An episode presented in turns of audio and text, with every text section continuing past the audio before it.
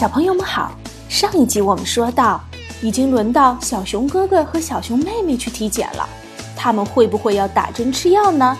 鲁鲁兔给你剧透一下哦，其实家里真的有一个成员生病了，需要吃药，他会是谁呢？你猜对了吗？Dr. Grizzly first weighed and measured the cubs. She said, Fine, you've both gained weight nicely and grown taller. She then listened to their chests with a stethoscope and took the temperature to see if it was normal. Then she looked at their eyes, ears, and noses with a special little light. Very good, said the doctor as she studied some papers in a folder. Ava whispered to Andy. So far, it hasn't hurt at all. Well, that pretty takes care of it. Except for one thing, I see it's time for your booster shots.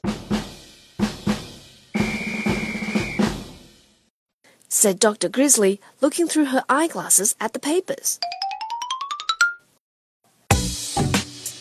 I knew it, said Andy. Why do we have to have shots when we are not sick? said Ava. Now, Ava, the doctor. Achoo! Doctor knows best, said Papa. Bless you, said Dr. Grizzly. And that's a very good question, Ava. You see, there's some kinds of medicine that you take after you get sick, and those are very useful. But this kind of shot is a special medicine that keeps you from getting sick. But will it hurt? asked Ava. Not nearly as much as biting your tongue or bumping your shin. The doctor said as she gently gave Ava a shot in the arm. There, all done. Dr. Grizzly was right. It happened so fast that Ava didn't even have time to say ouch. Andy was very impressed and got his shot too. Well, doctor, we'll be go going home now. Papa said. Just a minute, Papa Bear. Let me have a look at you, said Dr. Grizzly.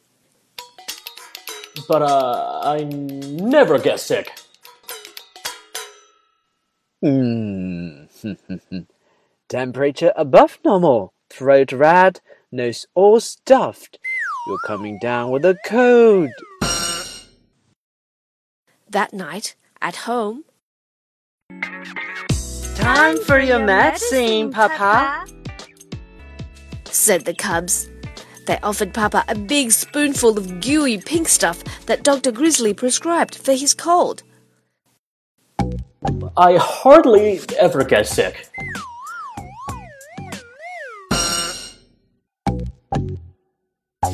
哈哈，原来生病的是熊爸爸，你猜对了吗？ 小朋友，如果想看我们节目的视频，让爸爸妈妈给你打开三 w 点鲁鲁兔点 net，我们下次再见喽。